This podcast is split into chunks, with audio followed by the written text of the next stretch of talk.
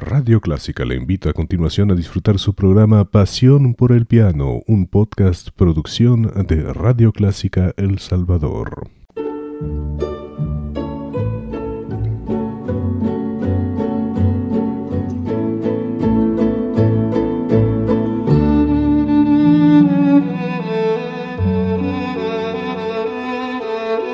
Usted sintoniza Clásica 103.3.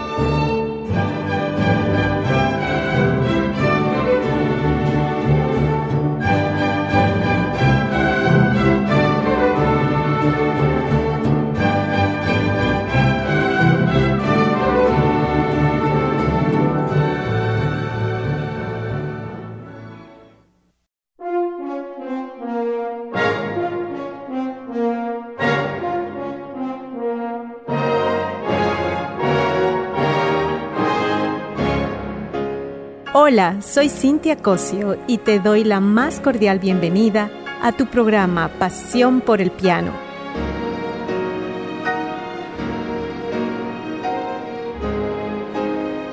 donde compartiremos 30 minutos de historia de nuestros compositores y las mejores obras para este instrumento. Empecemos.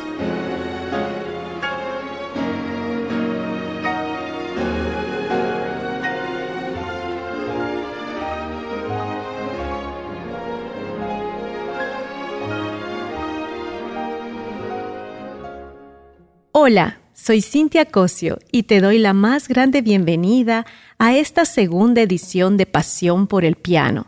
Este programa llega hasta ti con el auspicio de farmacéutica Rodim.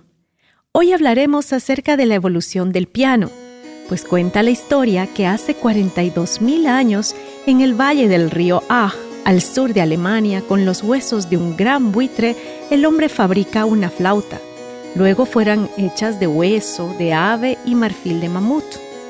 El instrumento musical de cuerda más antiguo relacionado con el piano se dice que procede de África y del sudeste de Asia, cuyo origen se remonta a la edad de bronce, aproximadamente 3.000 años antes de Cristo, llamada cítara, que estaba formada por un conjunto de cuerdas tensadas colocadas sobre una caja de resonancia de madera similar a la de una guitarra.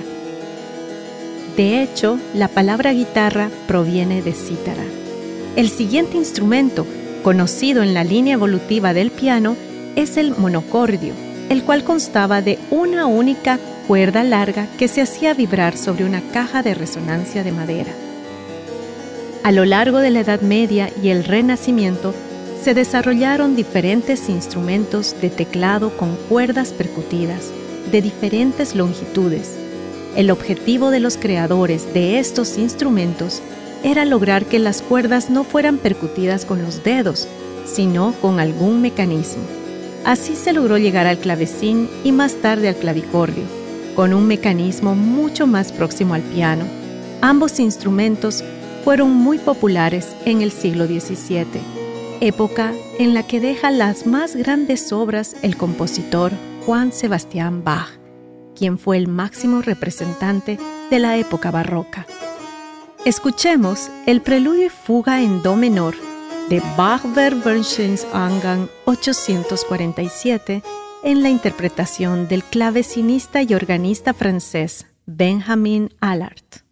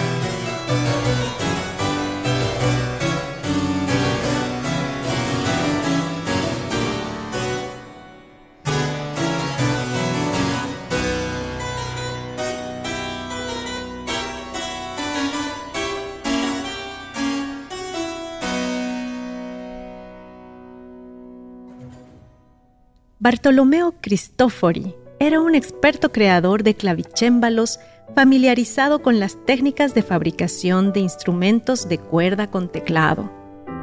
A lo largo de sus años como artesano, Cristofori inventó el spinotei y el spineto ovale, aunque no se conoce con certeza la fecha de fabricación de su primer piano, hacia 1698 ya trabajaba en la creación de este instrumento. En algunos escritos consta la existencia de un piano en el año 1700, pero no es hasta 1711 que el primer piano de Cristofori se dio a conocer, gracias a un artículo publicado por Francesco Scipione en el Giornale dei Letterati de Italia, en el que alababa y describía con detalle las características de este instrumento.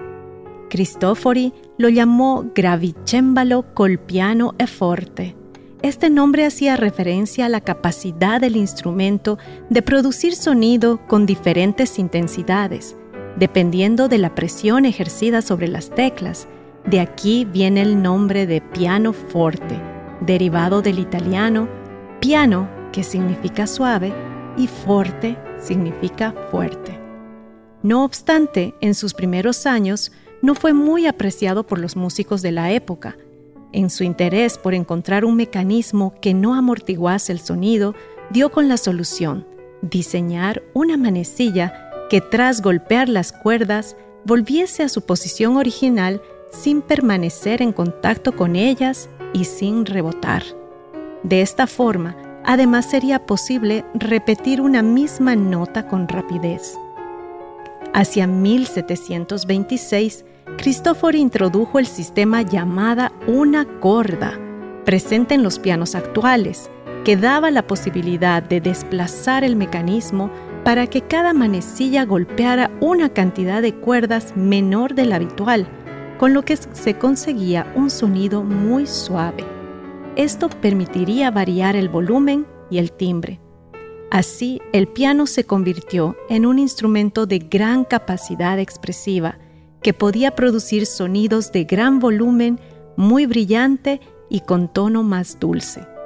Cristofori construyó cerca de una veintena de pianos a lo largo de su vida, de los que solo se conservan tres, el más antiguo de los cuales se encuentra en el Museo Metropolitano de Arte de Nueva York y data de 1720. Para continuar, escuchemos al pianista islandés Vikingur Heider Olafsson, quien nació en Reykjavik, Islandia, en febrero de 1984. Se considera un gran admirador de las obras de Juan Sebastián Bach. La BBC Music Magazine ha nombrado el álbum del año 2019 a su disco denominado Juan Sebastián Bach. Escuchemos del concierto en re menor BWV 974 el segundo movimiento adagio, al piano Vikingur.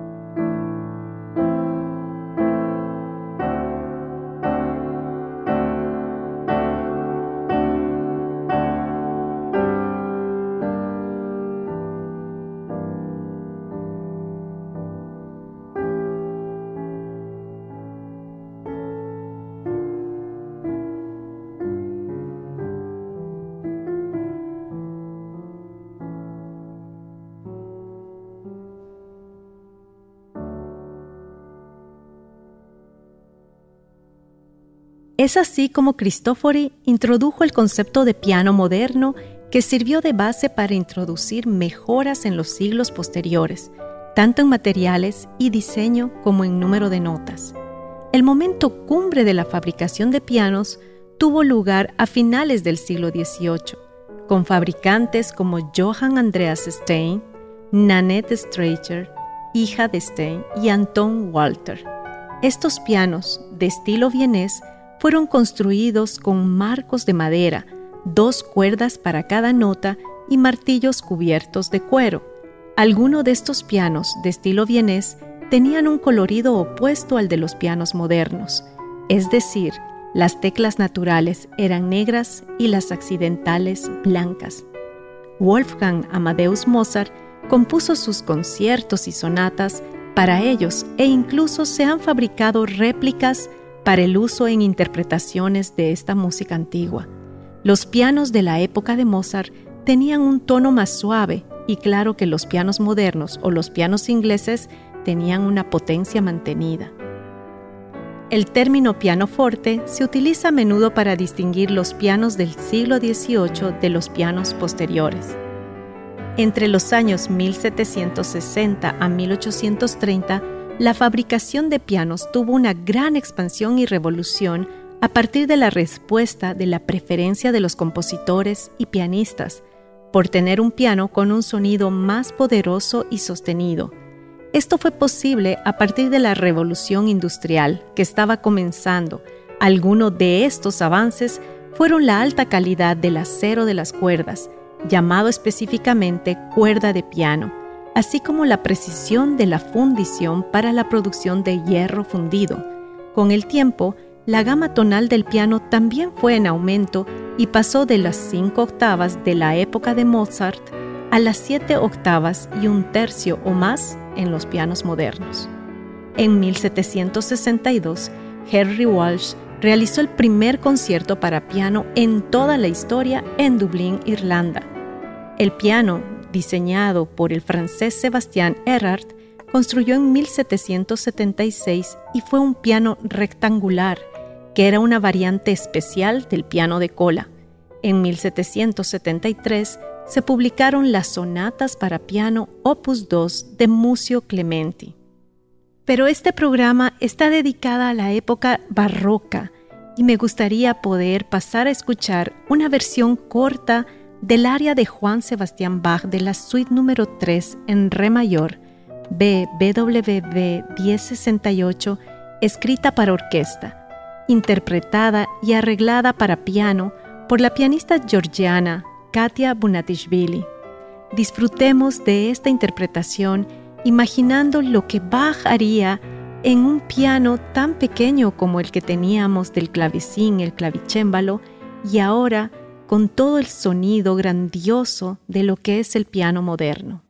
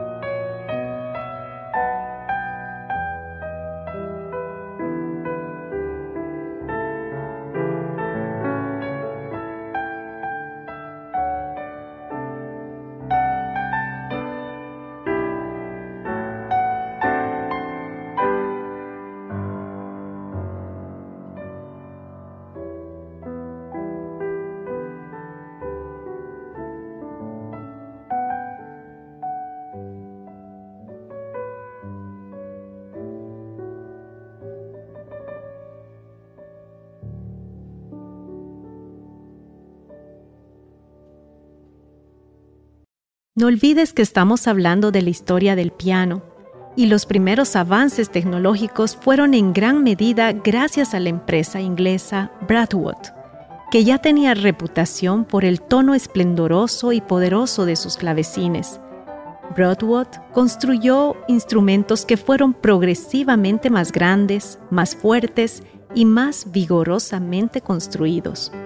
Enviaron dos pianos a Joseph Haydn y Ludwig van Beethoven, y fue la primera empresa de fabricación de pianos con una gama de más de cinco octavas, cinco octavas y una quinta en el año 1790, seis octavas en 1810.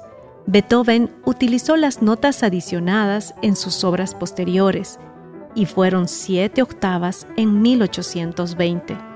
Los fabricantes vieneses también siguieron estas tendencias sin embargo, las dos escuelas de piano utilizaron diferentes acciones. El mecanismo de Broadwood era más robusto y el de los instrumentos de Viena era más sensible. A lo largo del siglo XIX, se fundaron numerosas compañías de fabricación de pianos.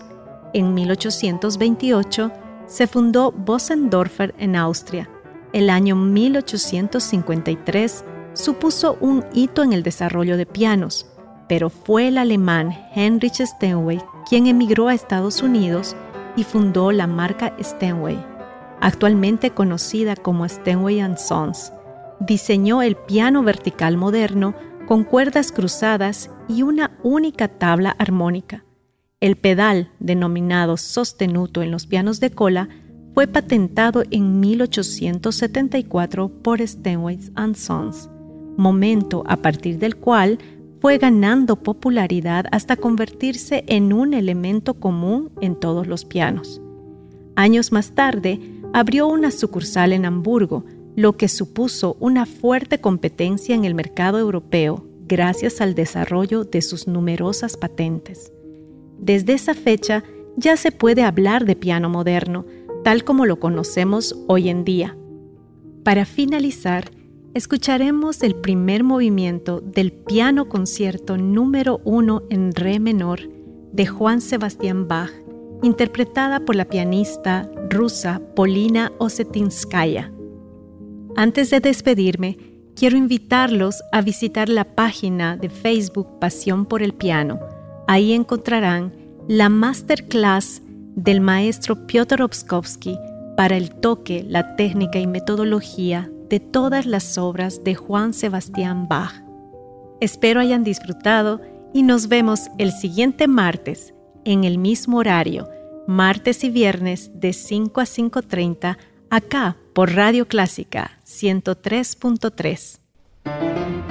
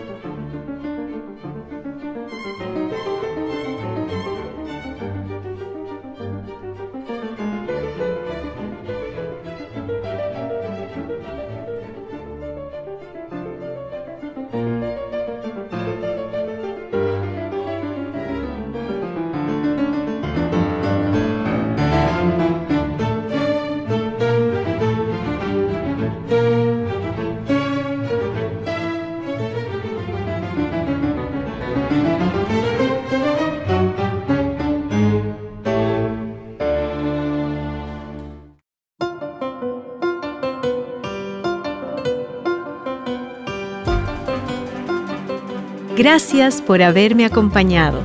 Te espero en el próximo programa. No olvides que estoy aquí los martes y viernes de 5 a 5.30 por Radio Clásica 103.3.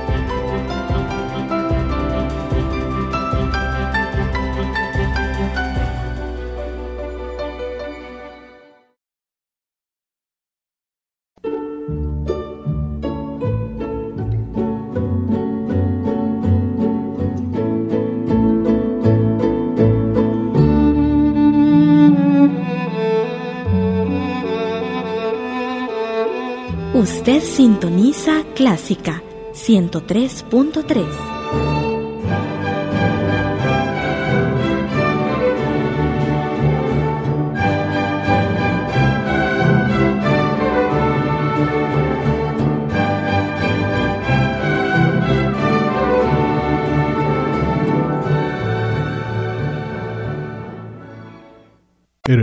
de su programa Pasión por el Piano. Encuentre este y muchos más en www.radioclásica.com.sb, una producción de su emisora Radio Clásica de El Salvador.